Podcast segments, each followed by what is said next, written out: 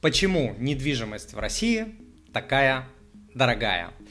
А, ну, Давайте разбираться потихоньку. Во-первых, э, дорогая относительно чего? Да, если мы будем сравнивать э, с другими странами, может оказаться, что на самом деле и не такая э, дорогая. Во многих странах для того, чтобы человеку, а в том числе и в развитых странах, для того, чтобы человеку купить свое жилье, допустим, самостоятельно, допустим, без ипотеки, если мы просто возьмем доход человека, возьмем какой-то процент, который он способен откладывать, вот в этих странах этот процесс может занять 15, 20, 30 лет. В Москве, кстати, э, этот процесс, э, этот процесс занимает около 15 лет по статистике. Сейчас я расскажу, как это считается. Вот я тоже на коленке сделал определенный расчет.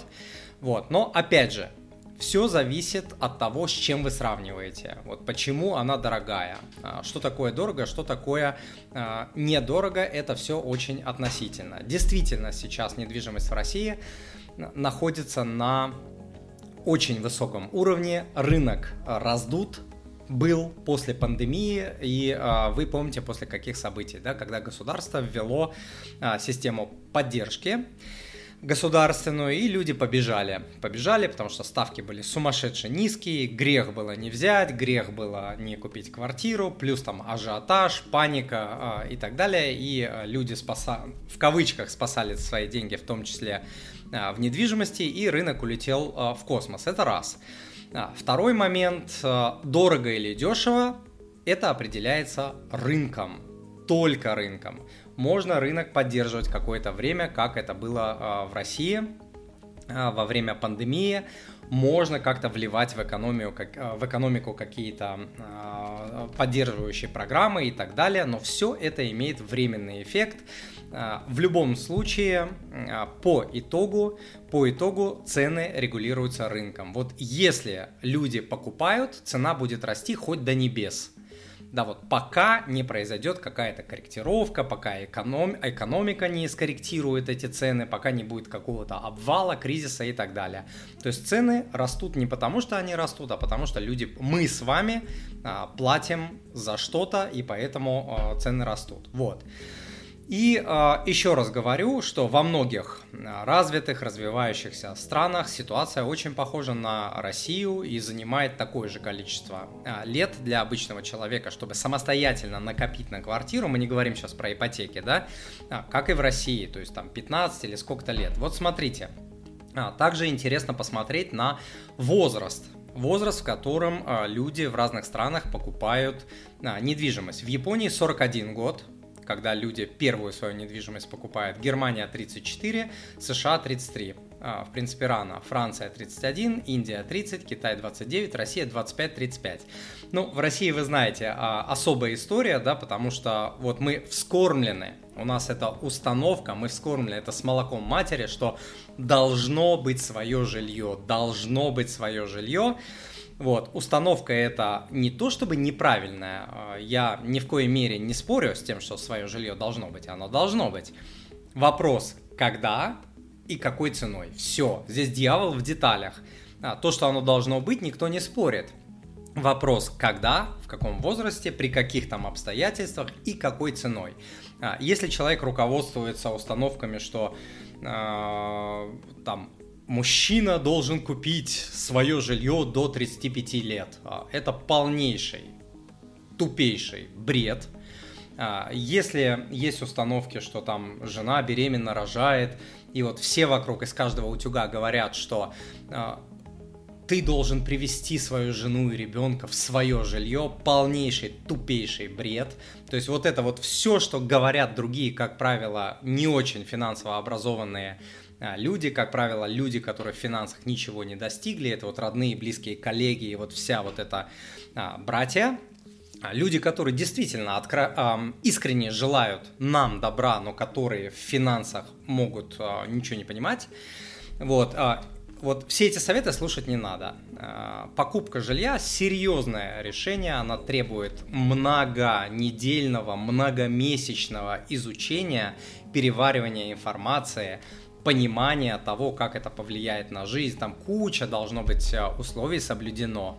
А, помимо финансового а, аспекта, да, что человек должен иметь возможность это тянуть, а тянуть же можно по-разному. Можно взять ипотеку там на 150 лет, можно на 10, на 15. И если ты возьмешь 30-летнюю, ты можешь себе сказать, о, да, я могу себе позволить. Но это далеко не правда. Вот. Тем не менее, помимо финансовых, есть куча нефинансовых аспектов. Да? Например, покупать свое жилье, например, в ипотеку при слабом браке, при слабых отношениях, при новых отношениях, при отношениях, которые еще не доказали своей устойчивости, например, там только поженились. Вот. Мой ответ всегда, подождите 2-3 года, потом свое жилье. Вот, если особенно там планы с детьми и так далее, всегда я скажу, подождите, подождите. Люди в России и без ипотеки, и без детей разводятся с какой-то сумасшедшей, а, с каким-то а, сумасшедшим коэффициентом. Там 80-90% браков а, распадаются в первые там 3-5 лет.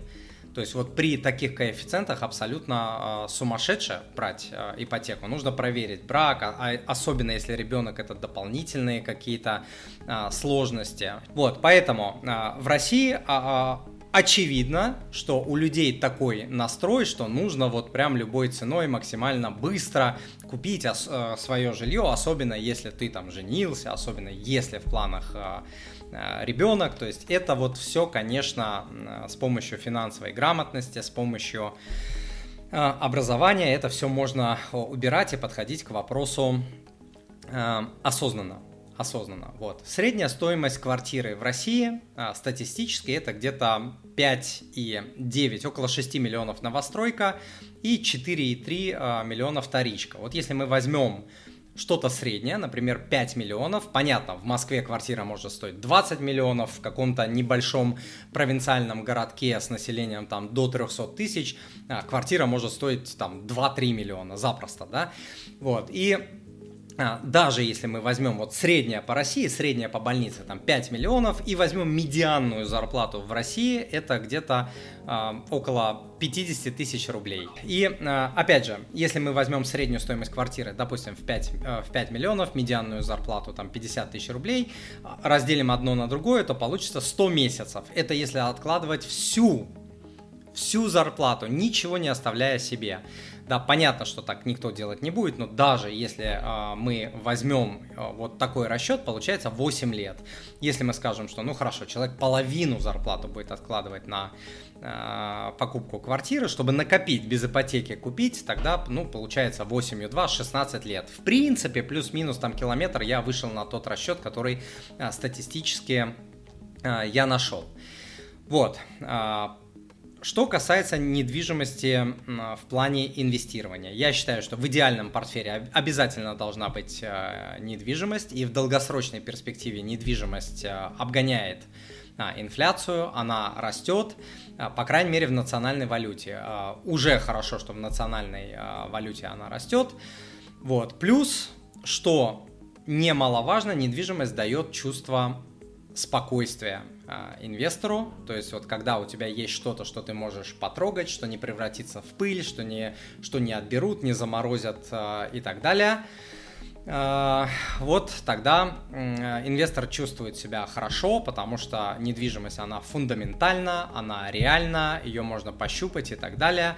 Но, опять же, речь идет о правильно выбранной недвижимости. Надеюсь, я ответил на вопрос. Ребята, напишите в комментариях, как вы думаете, упадут ли в ближайшее время цены на недвижимость, когда это произойдет и самое главное, почему. Дорогой друг, если вы серьезно рассматриваете вопрос о взятии ипотеки или рефинансировании ипотеки и хотите избежать ошибок и дополнительных затрат, то вам необходимо принять это решение очень тщательно. Покупка жилья в ипотеку является одним из самых значимых решений в жизни человека, и ошибки в этом процессе также могут быть самыми большими в жизни, превратив жилье мечты в проклятие. Не стоит ограничиваться только выяснением процентной ставки и размера ежемесячного платежа. Это самая частая ошибка, которую допускают люди. Для того, чтобы помочь вам в этом процессе, я создал PDF-чек-лист, как получить лучшую ипотеку в банке. В нем содержится 20 обязательных вопросов, которые необходимо задать банку или ипотечному брокеру